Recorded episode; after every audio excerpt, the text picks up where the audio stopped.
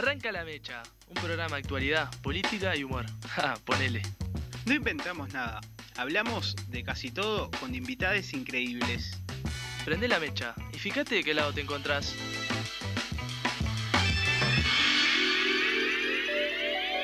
Las flores que te regalé ya se marchitaron. Las canciones que te dediqué pasaron de moda. Siempre que hablo de amor lo hago en tiempo pasado.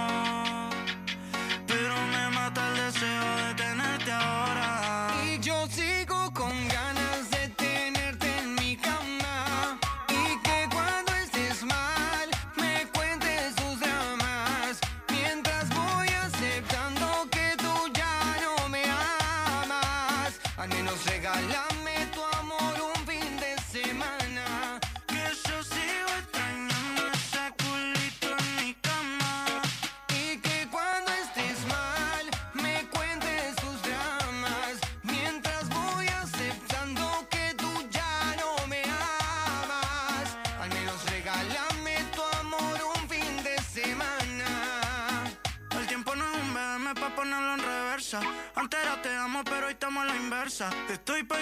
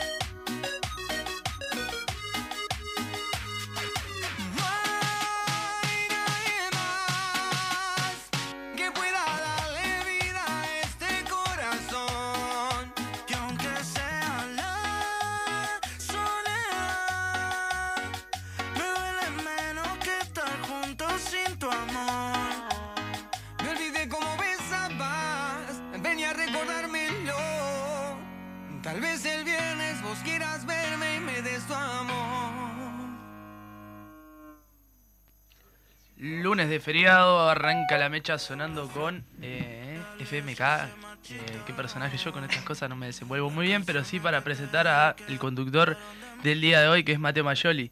Hola, ¿cómo andan? Bueno, un, un placer volver a estar conduciendo en esta oportunidad. El detrás de la cámara y adelante de los micrófonos, se podría decir. Sí, siempre, tratando ¿Cómo de zafar. eh, este nuevo rol, ya en tu segunda experiencia, salvando con creces la primera? Y bueno, eh, la verdad que siempre es un poco... Los nervios siempre vienen en el momento, ¿no? De hablar en frente del público. Además ya tenemos a dos entrevistados, a los que vamos a entrevistar hoy, ya los ando quemando y eso me pone un poquito más nervioso. Sí, vos decías que si, si estuviéramos mano a mano vos y yo... Y por ahí podía caretear un poco más porque yo soy medio boludo y siempre se me escapa algún comentario que está medio mal. No, no, no pasa nada. Pero ahora, te, ya arrancando, te pongo un juego. A ver, ¿qué es más difícil?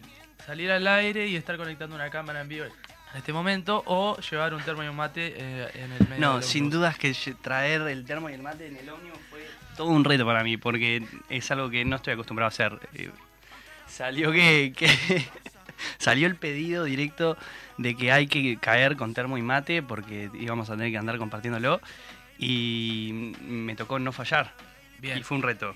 bien, vamos a ver, porque si, si el mate está a menos 10, no Y sé si qué va a Yo pasar. me- soy un 6 sólido.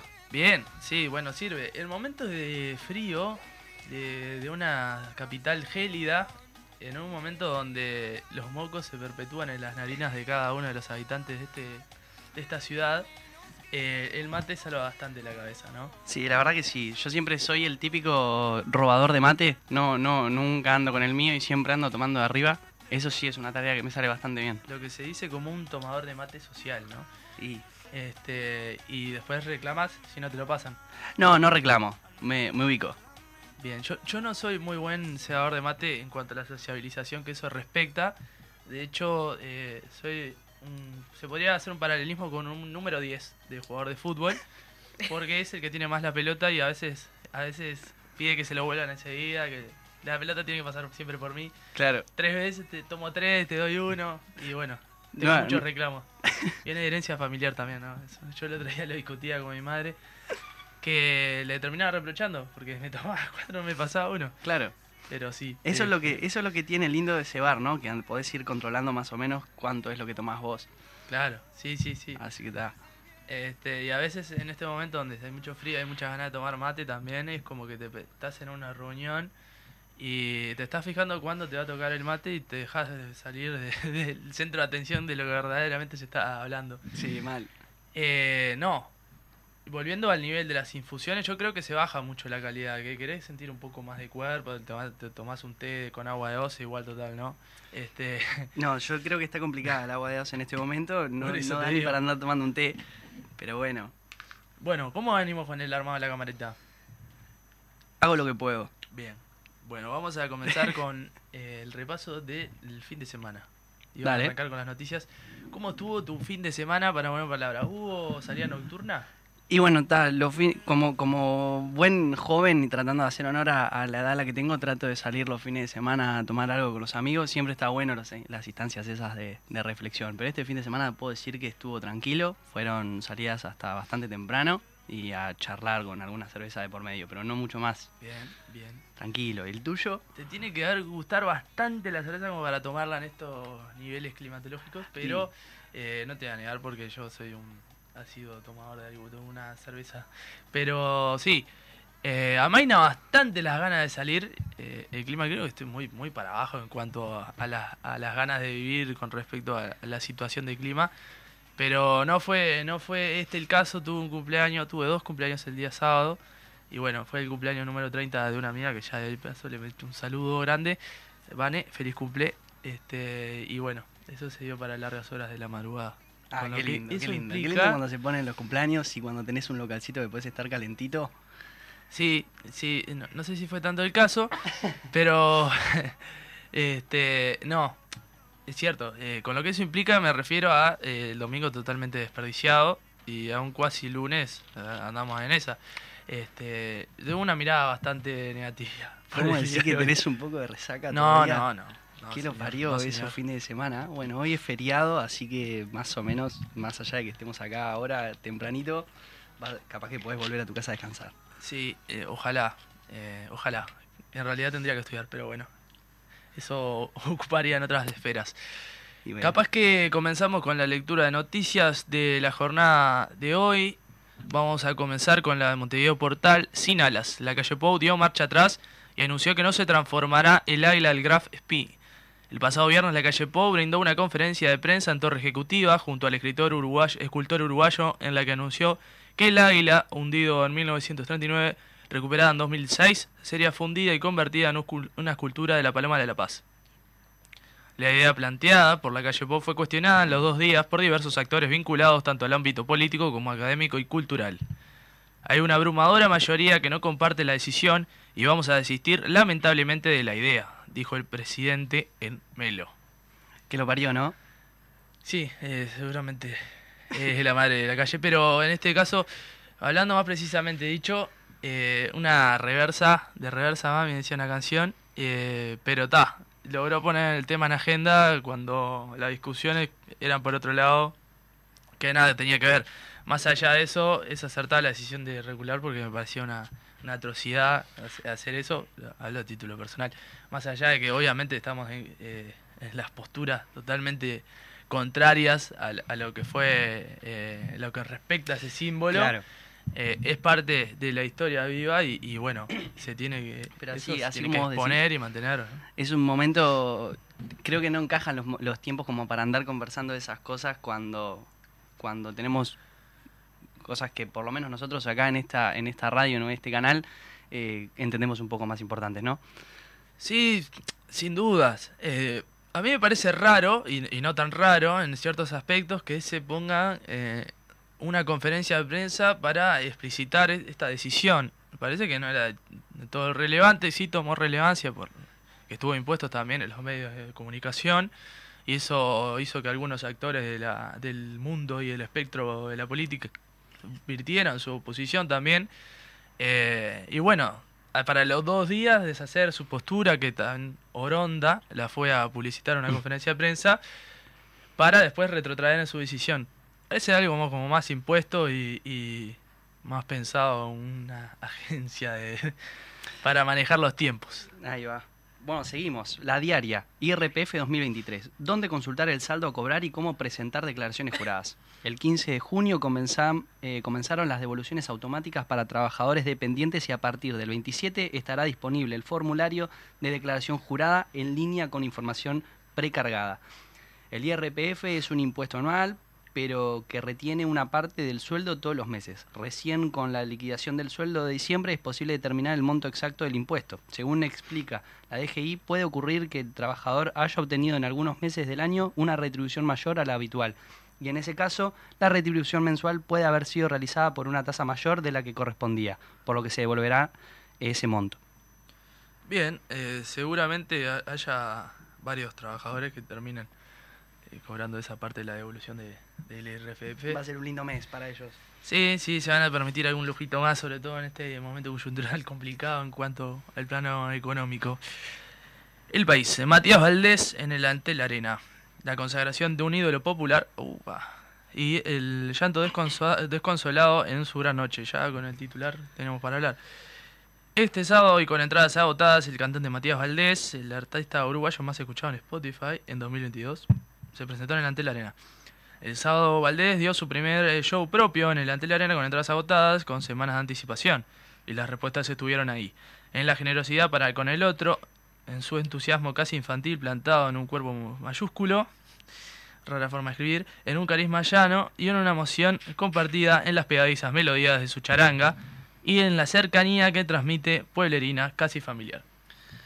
Bueno, raro, raro la forma de escribir de quien realizó esta nota.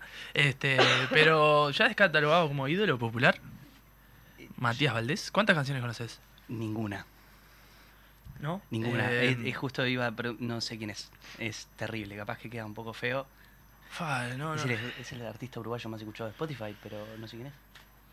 Eh, ¿Cómo decirte? Para vos que sos del mundo de, la, de, de las redes y tenés ese contacto, tiene como un similar, es, eh, tiene hay, un- hay un aire, tiene un aire acondicionado parecido a, a Ibai, ponele. Ah, este, pero no, tiene una canción conocida que es Latidos y después ha hecho algunos covers en conjunto con alguna colaboración con otros artistas, como ¿Y qué- dice ahora.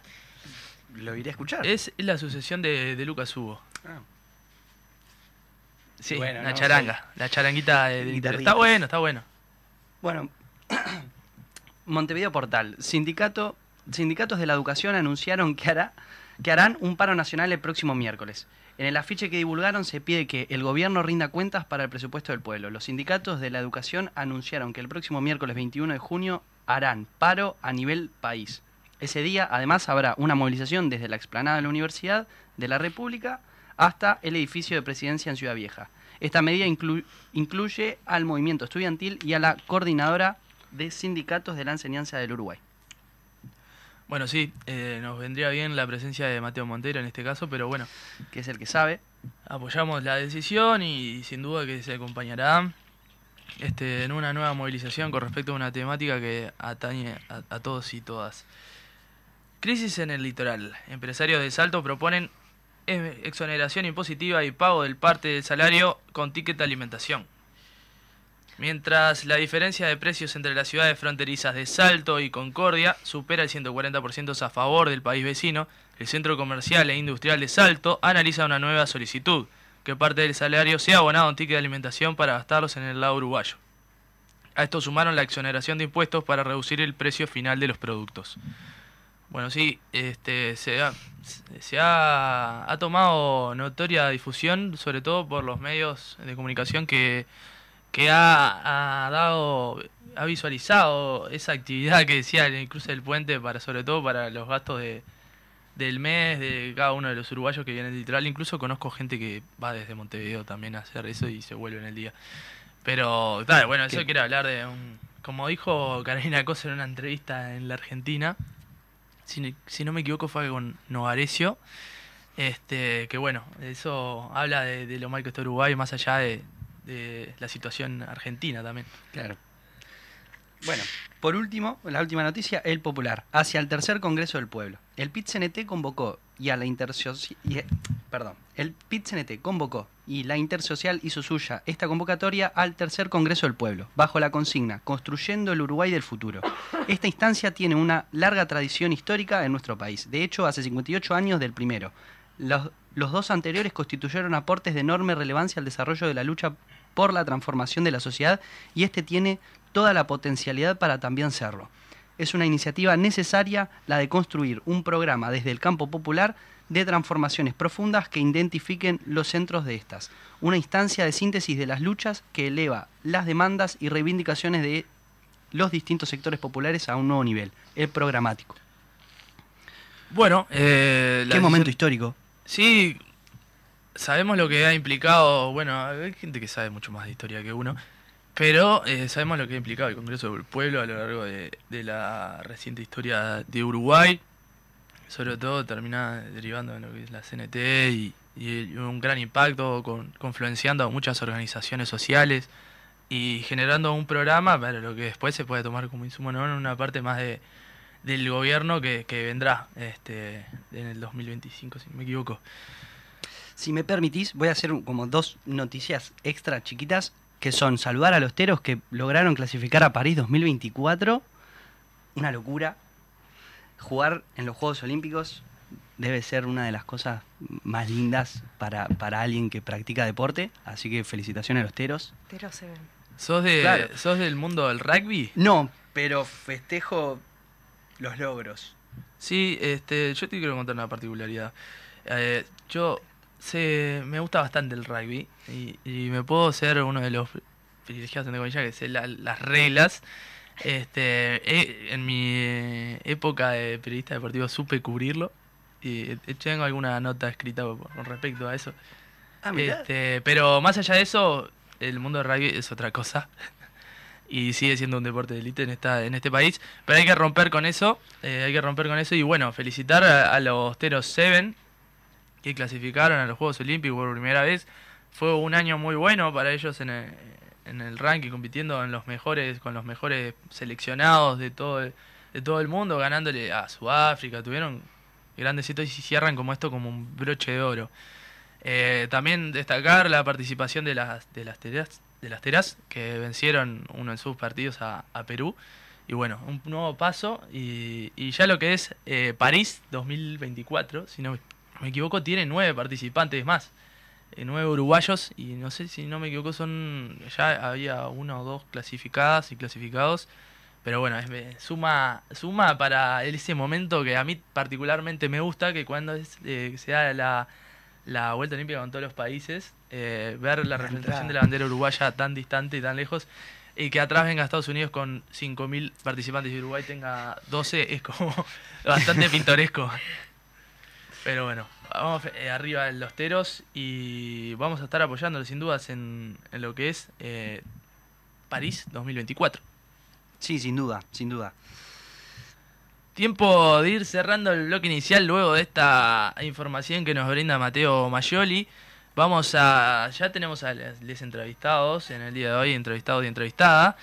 Por el archivo Berruti vamos a estar en filtración de documentos militares. Tenemos a Mica Melgar, diputada por el Frente Amplio y politóloga. ¿Cómo andas, Mica? ¿Todo bien? ¿Cómo andan? Bien, bien, Muy por, suerte. nosotros Este, llevándola te, te muy bien. Disculpen la voz, es con lo que hay valor, pero Es lo que hay valor.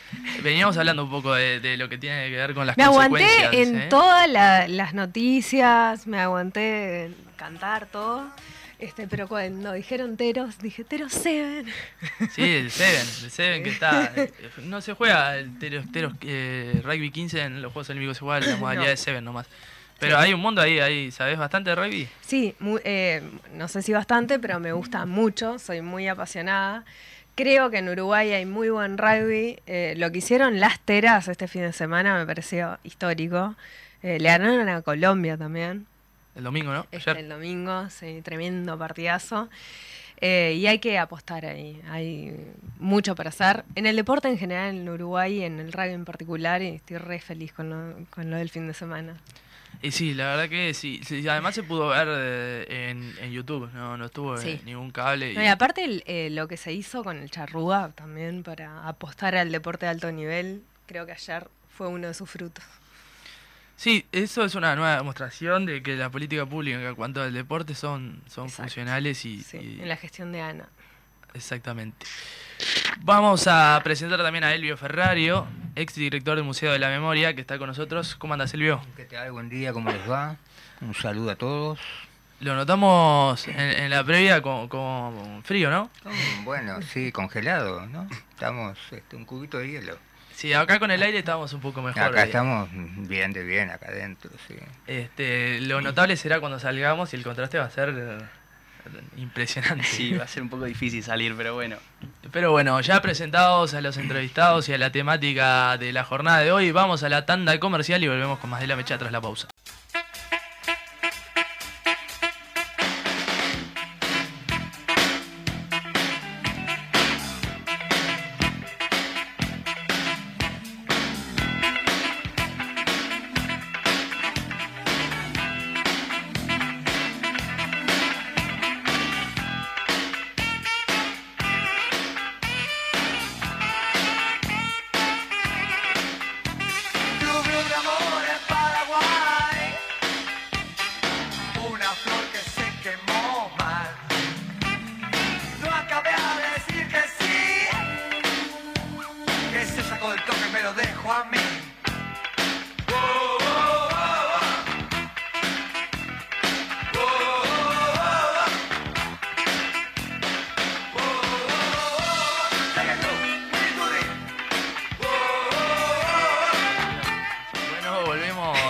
Pausa comercial, gracias Fede.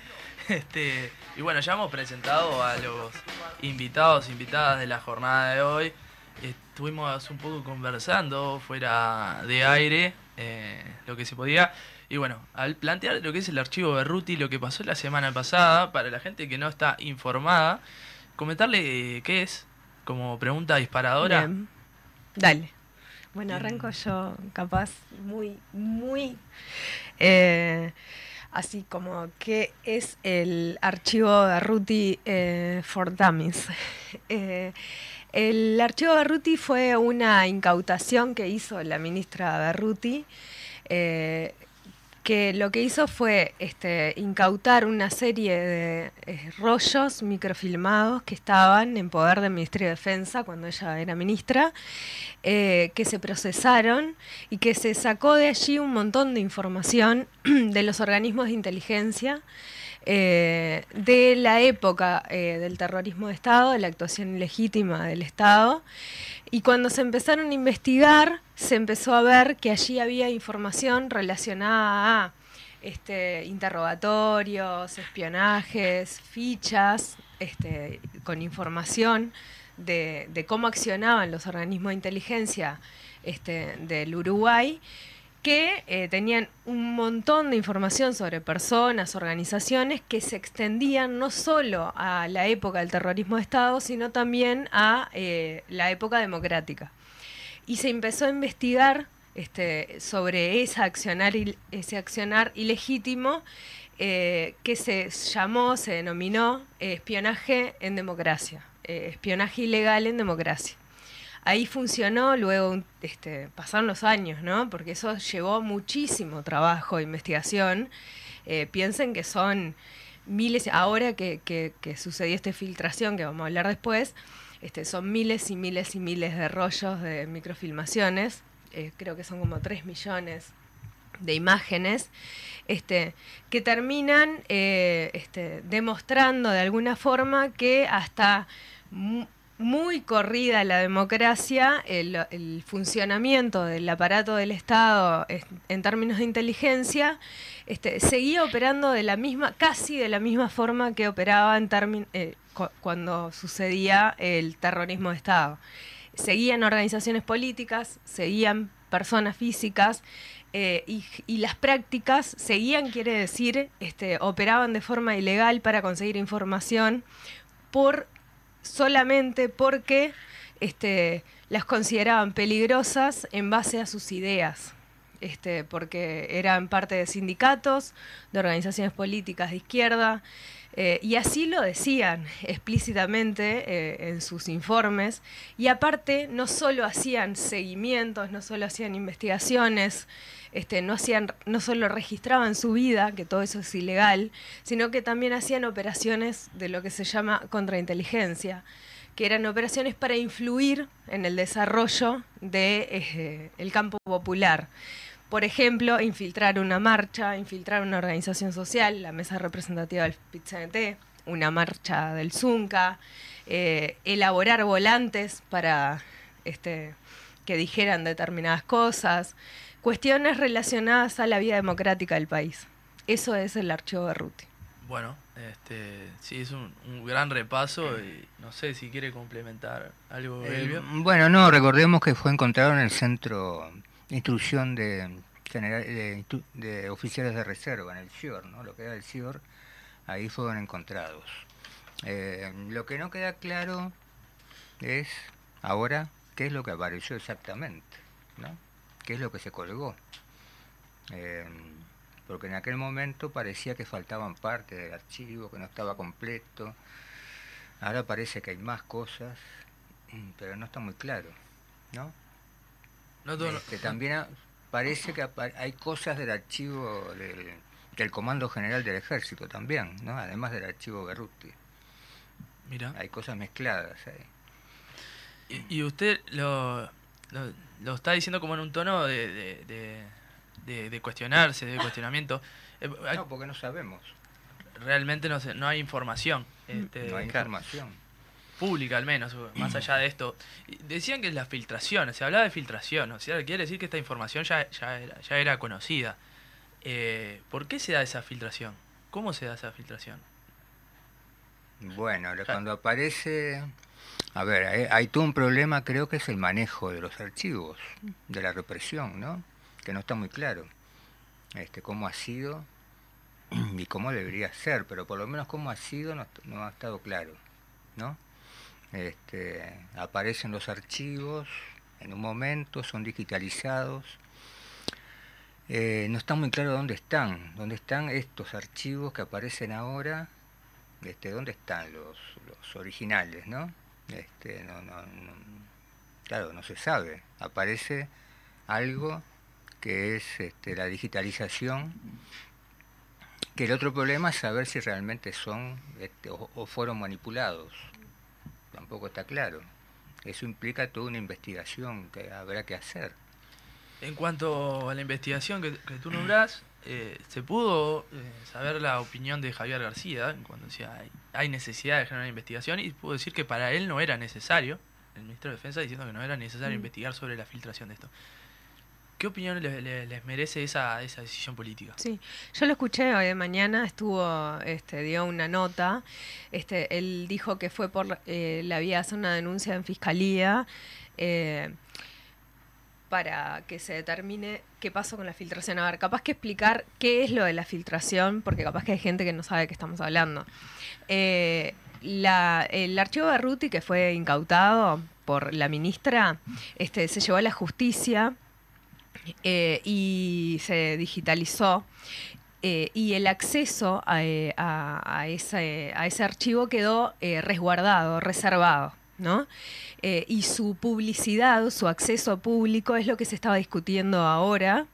Nosotros, de hecho, hace poco hicimos este, una intervención en la Cámara de Representantes solicitando que la Cámara tuviera acceso a su acervo, porque la Cámara de Representantes hizo una denuncia eh, como, este, como Cámara de Representantes luego de generar una, eh, una investigadora, una comisión investigadora para hacer la denuncia por espionaje en democracia.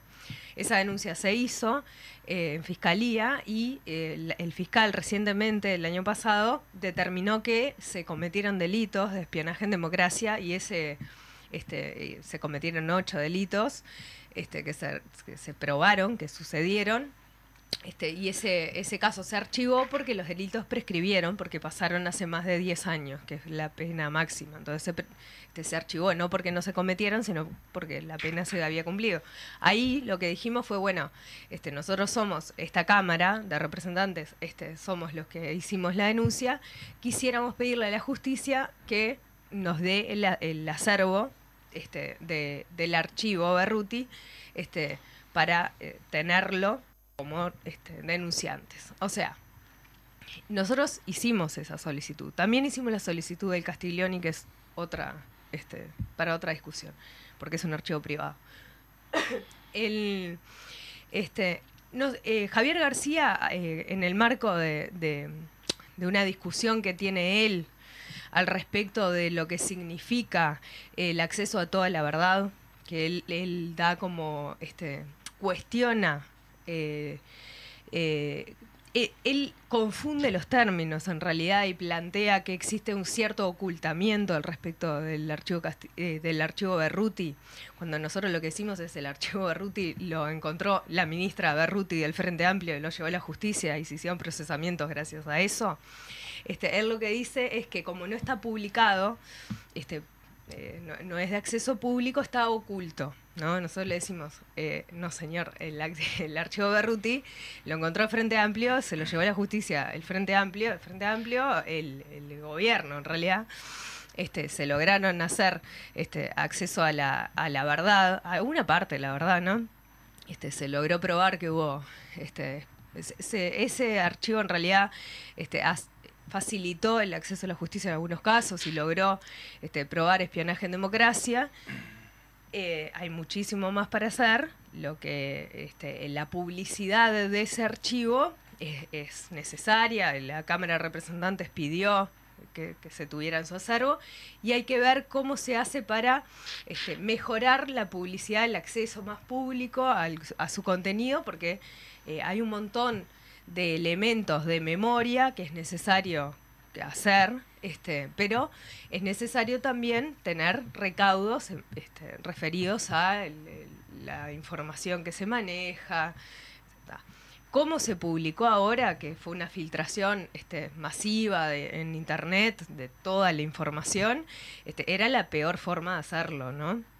Este, se, viola el derecho, de este, derechos que, se, que están consagrados en el Uruguay referidos a, este, la privacidad. Eh, no, tiene ningún sentido porque aparte uno está leyendo eh, un archivo de la, desde el punto de vista de los represores. eh,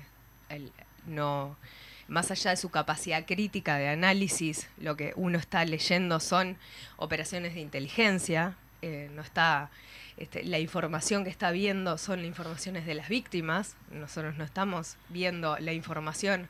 Por ejemplo, uno no puede filtrar por represor. Uno no puede ver cuánta información recabó tal agente, ni puede ver este, cómo operaba eh, tal servicio. Realmente tiene un sesgo. Claramente, o sea, solo tiene un sesgo, únicamente tiene un sesgo. Este, solo puede ver este, lo que el terrorismo de Estado veía o quería que, este, o reportaba, ¿no? De las víctimas. Eh, aparte de este, la capacidad de publicar sobre personas eh, sin ningún filtro de nada. Bueno, tiene un montón de este, riesgos y violaciones eh, a los derechos de las personas. Que eso nos pasa mucho en Internet porque a nosotros nos parece que en Internet no hay derechos humanos y que las cosas en Internet se pueden hacer este, más allá de los derechos individuales. Y, y nos, nos pasa que reproducimos eso, ¿no? Reproducimos cosas en Internet como si no existiera el derecho a la privacidad. Ponemos un screenshot de la vida de una persona como si eso no fuera un delito. Tipo, ¿vos le pediste perdón? Eh, ¿Vos le pediste permiso? Después le vas a tener que pedir perdón, pero ¿vos le pediste permiso a esta persona por publicar su vida? Se ha visto. Capaz que no, ¿eh? eh, se ha visto en casos a, Pero digo, más allá de... a- a- incluso a comunicadores. Con lo que Claro, eso respecta sí, que sí. deberían tener un profesionalismo atrás que es mucho más amplio. Pero bueno, sobre, sobre este tema me empecé, nos confundimos todos muchas veces sobre muchos temas, pero sobre este capaz que nos, este, nos impacta tanto la información, porque es, eh, es impresionante hasta dónde llegaba, hasta dónde llegó este, el rol de la vigilancia y del control. este, que sí es impactante y yo empatizo como en, como en esa, eh, en esa que, que- decís, bueno, pa, hasta dónde llegaron, ¿no? Y de buscar a tu familia y de verlas hasta dónde. Pero hay que tener como siempre el, el resguardo crítico de decir, bueno, pará, pensemos un poco en lo que estamos mirando, ¿no? Este, bueno, decía, Javier García eh, lo que hizo fue un proyecto de ley este, que decía este, que quería hacer público los archivos, eh, mencionaba específicamente el archivo Berruti, y este, presentó un proyecto de ley para eso. Íbamos a empezar a discutirlo, este, hubo miradas críticas sobre eso, este, Crisol hizo un, este, presentó un- una mirada crítica, el Frente Amplio también, en este sentido, ¿no? En el sentido de, tener cierto resguardo, de, que profesionales nos dijeran cómo hacerlo, ah, de pensarlo. Este, la, respuesta del gobierno fue bastante básica de, ay, quieren ocultar. ¿Quién quiere ocultar si lo encontramos, lo encontró Frente Amplio, amigo? O dos milímetros. Este, y ojalá, a ver, aparte siempre pienso, ojalá se encuentre un archivo García, o sea, ojalá haya mucha información para procesar. Este, y en el marco de esa discusión es que se hace esta filtración masiva, ¿no? En internet.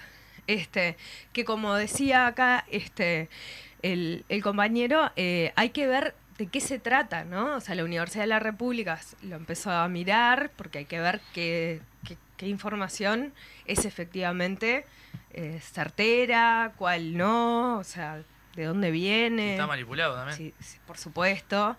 Este, siempre se parte de la base de que es información que proviene de la inteligencia, o sea, por eso el concepto de manipulado como que me cuesta un poco decirte, sea, manipulado está de base, ¿no? O sea, es información que, que parte del terrorismo Estado, o sea, parte de, de un servicio, pero este, pero cuánto es de efectivamente este Autenticidad. Claro. Eh, y bueno, y desde allí también capaz que este, como lo, lo mejor que podemos hacer es este, tener esa capacidad crítica de eh, cuando vayamos a mirarlo, porque creo que es lo que está haciendo todo el mundo, este, por lo menos pensar qué es lo que estamos viendo.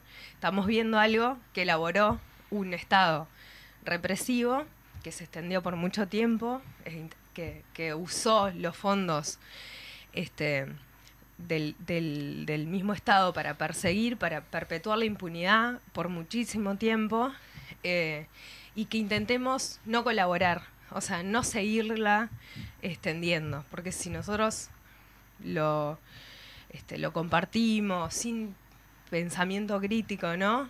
Un poco estamos ayudando también a, eso.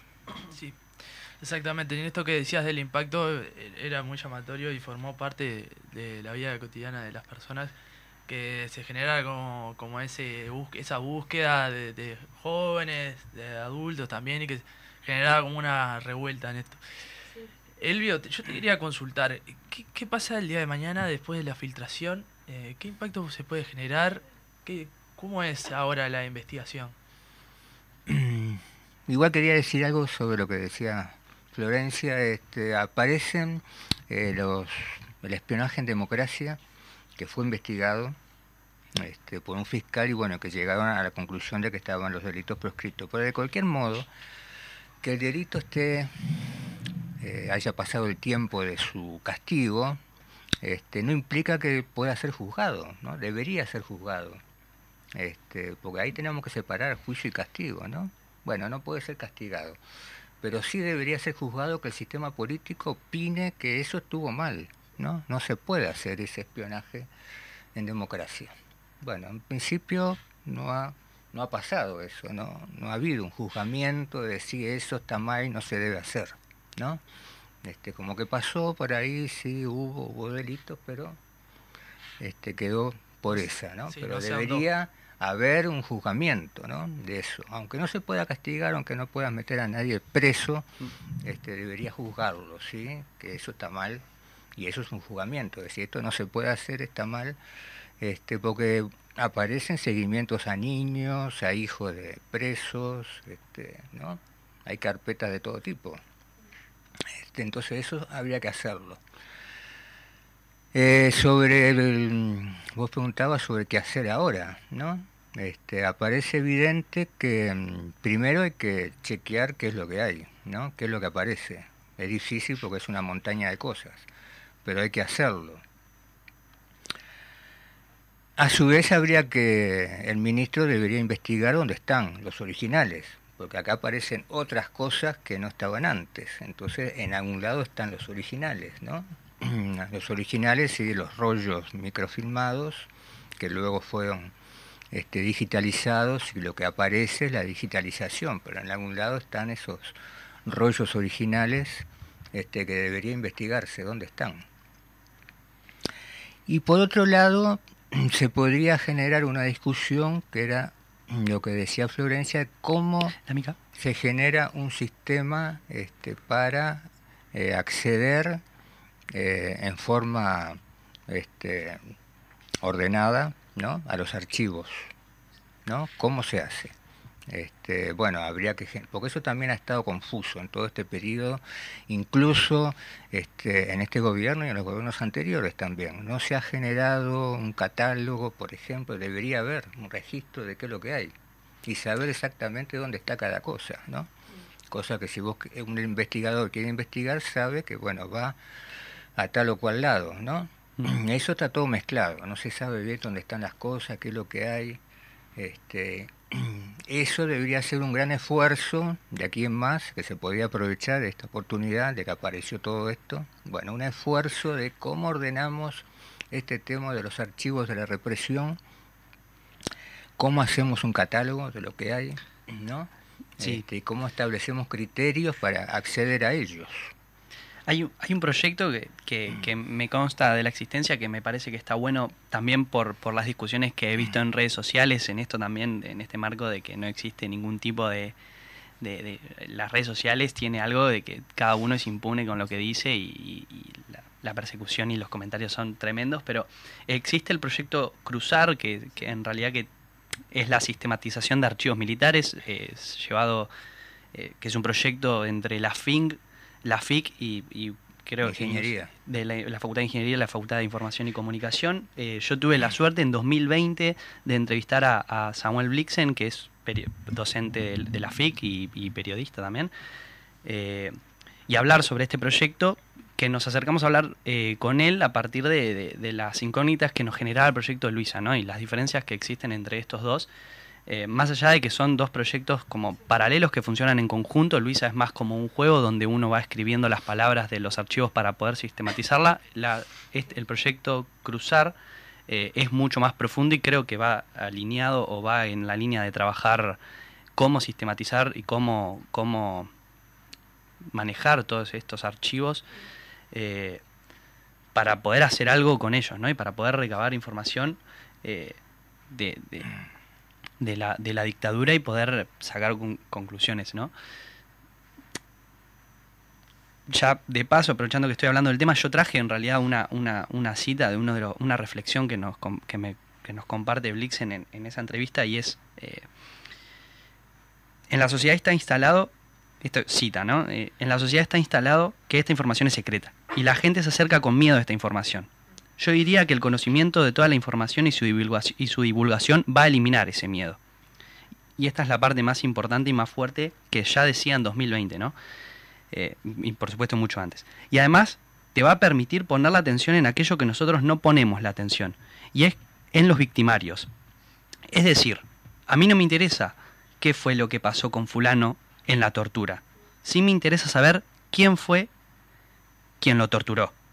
Porque ahí está la responsabilidad primera. Y creo, eh, y yo hago mucho acuerdo con, esta reflexión porque con esto que vos decías, Mica, en, en- lo miramos con, los ojos eh, de quienes hicieron la represión. Y eso nos hace no, no poner el foco en el victimario y sí revictimizar a todas las víctimas de la dictadura. Y, eso es un, bueno, eso es una de las discusiones que he visto que te han estado persiguiendo en estos últimos, estos últimos tweets que, que hiciste, que también tenía como una pregunta que es ¿qué, qué, qué- respuesta le merecen a, a toda esta, a esta nueva camada que salió de que no queremos ocultar la verdad, de que de que, de que ya ahora que el Frente Amplio como está metido y, y- Sí. y no quiere que esta información se sepa.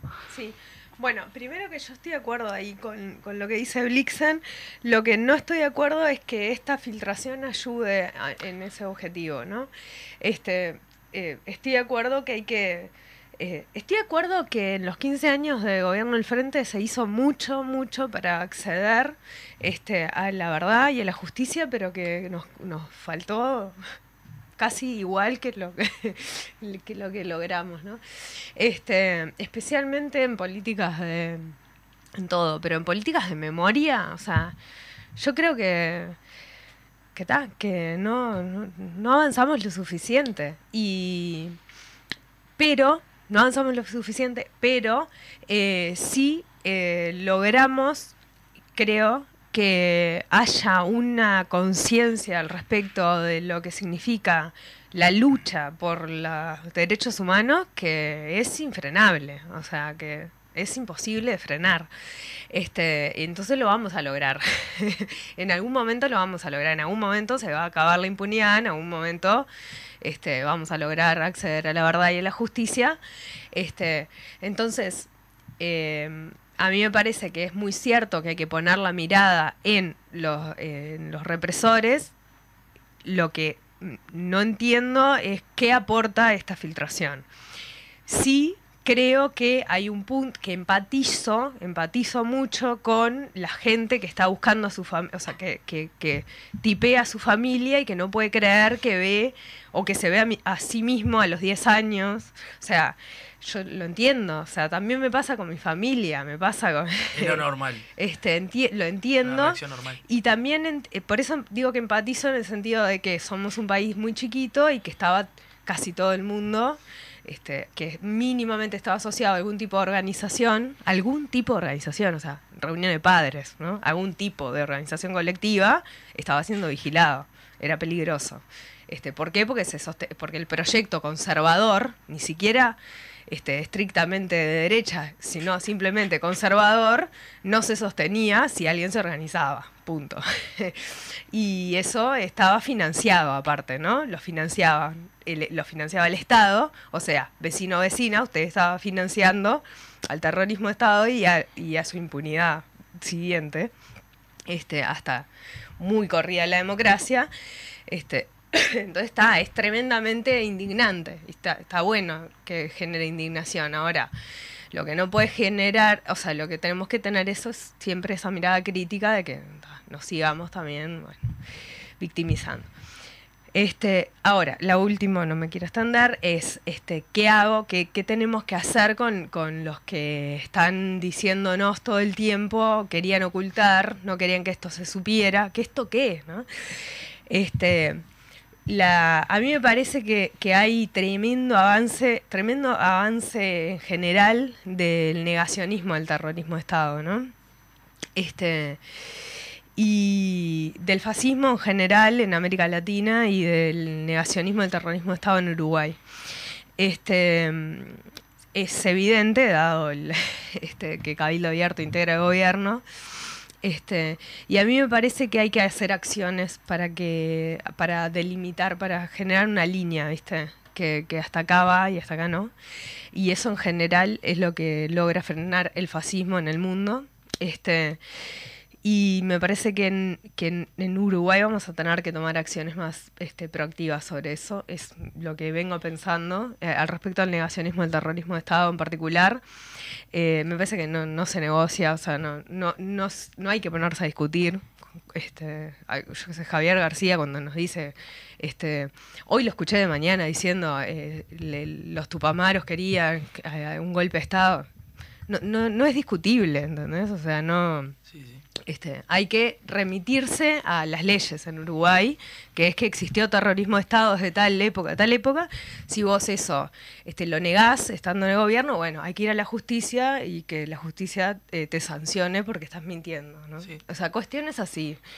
Este, como eh, me parece que colectivamente Uruguay tiene que hacer un esfuerzo para levantar el nivel. ¿viste? democrático, colectivamente como instituciones, nosotros como parlamentarios, este, porque Este, si no es imposible. Con el negacionismo, para mí hay que legislarlo.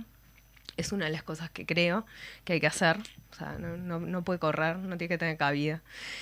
Este, estamos trabajando en eso, el frente ya lo ha planteado. Este, y por ahí. Eh, Sí. Básicamente mi argumento es al fascismo ni cabida. Claro, sí. eh, en un, en un país donde generalmente cuesta moverse del eje, este, creo que la instauración de la teoría de los de- dos demonios y que se deje impulsar esto debería estar eh, penado. El negacionismo debería estar penado como la mayoría de los países que han tenido esta, estas, esta situación. Nos quedan muy pocos minutos y yo tengo una pregunta que no sé si la podrán responder en- a la brevedad en cinco minutos, pero es tanto para, para Elvio como para Mika y es un tanto escabrosa y un poco eh, incómoda de hacer. Si tiene que ver con relación a, a esta filtración y al momento eh, coyuntural respecto a, los derechos humanos en este país, si hay una intencionalidad, de las personas que están al mando hoy en día de- del oficialismo y eh, que obviamente no se podrá comprobar o no, pero es como raro el momento donde surge y al, al, al otro día de- después de- del acto o en, o en ese periodo. No sé cómo, cómo, cómo lo ven ustedes, ese, ese panorama coyuntural sobre derechos humanos, esta filtración, esta su- sucesión de, de casos. Bueno, Micaela dice bien, y ahora la nombro bien porque le había cambiado el nombre antes, este, que hay que legislar sobre el negacionismo, ¿no? Eso está clarísimo, este, como lo han hecho muchos países respecto al nazismo. Este, el problema es que no tuvimos nunca en nuestro Estado una desnazificación del Estado, ¿no? Como hicieron sí en otros países como Alemania, que se hizo eso. Bueno, acá no se hizo, pero este, aprobar una ley en ese sentido vendría muy bien. Eh, esto parece ser un operativo de inteligencia militar, ¿no? La aparición de los archivos estos, ¿no? Porque quien los tiene eh, son ellos, es la inteligencia militar, ¿no? Este, no es una persona sola, es un trabajo grande, ¿no? Todo esto que se hizo de digitalizar y subirlo. Entonces, bueno, es un operativo de inteligencia que yo no tengo claro cuál es el objetivo, pero indudablemente hay un objetivo ahí este, que en los próximos tiempos se podrá ir dilucidando cuál es el objetivo, pero que es un operativo no hay duda, ¿no? Este, la inteligencia militar se basa en aquella máxima, todo lo militar se basa en, la máxima de que este, eh, el tema es engañar al enemigo, ¿no? El que engaña mejor es el que gana. Este, y el que logra poner las fuerzas del enemigo contra sí mismo es el que gana. Entonces, eso venía de, Sun Yat-sen, de allá de este estratega chino, ¿no? Bueno, es eso, ¿no? Este, es engañar permanentemente. Por eso los militares cambian de lugar constantemente, los lugares, lo cual tiene una lógica, porque vos si tenés siempre una cosa en el mismo lugar, el enemigo te la va a detectar y te la va a destruir. Bueno, esto es lo mismo. Acá hay un engaño que no sabemos bien cuál es todavía. Vos decís que la filtración esta se produce a través de un operativo y otra- que es, es como un anzuelo, un engaño. O parece bueno, serlo. algo busca, pero todavía no lo tenemos claro, ¿no? En principio, este, aparece de todo un poco, que hay que ver si... Cuando yo decía manipulado, es decir, que no sean los originales, que sobre los originales vos podés haber hecho modificaciones que no sabes cuáles son, ¿no? Pues como no tenés los originales, en muchos casos, en otros casos sí los tenés, pero en otros no, no sabes cuáles son las modificaciones. Lo que sí aparecen son actas de interrogatorios, este, que lo que dice el ministro tampoco es así, ¿no? Toda la verdad, no, lo que está en los archivos no es toda la verdad, lo que está en los archivos son las actas de interrogatorios, este, inteligencia militar que, que ellos querían demostrar. En ese sentido, sí, ellos querían dar un informe sobre hechos que les importaba consignar, pero es la inteligencia militar actuando este, con su propia lógica, no es que sea toda la verdad. Eso habrá que cruzarlo con otras informaciones para ir aproximándose a lo que es la verdad. Mica, Yo elijo eh, pensar que mm, la fuerza que tiene el movimiento por los derechos humanos en Uruguay eh, es lo que mueve la historia a favor de los derechos humanos, de, la, del, eh, de los avances en verdad y justicia.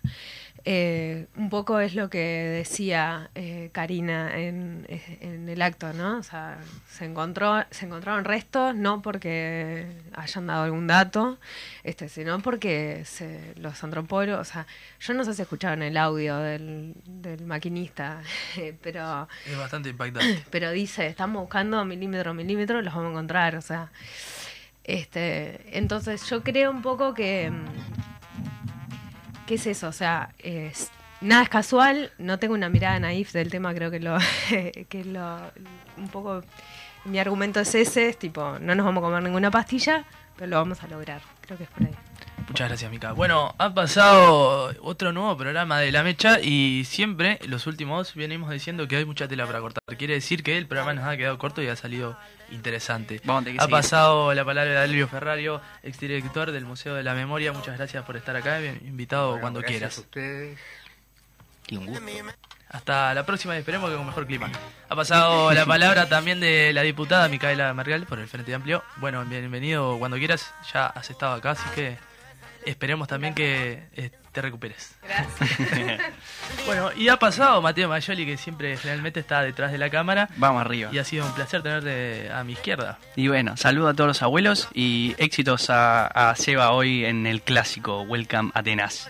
Vamos arriba. Un saludo. Nos vemos el próximo lunes. Saludo para los abuelos y las abuelas. Nos Chao. vemos.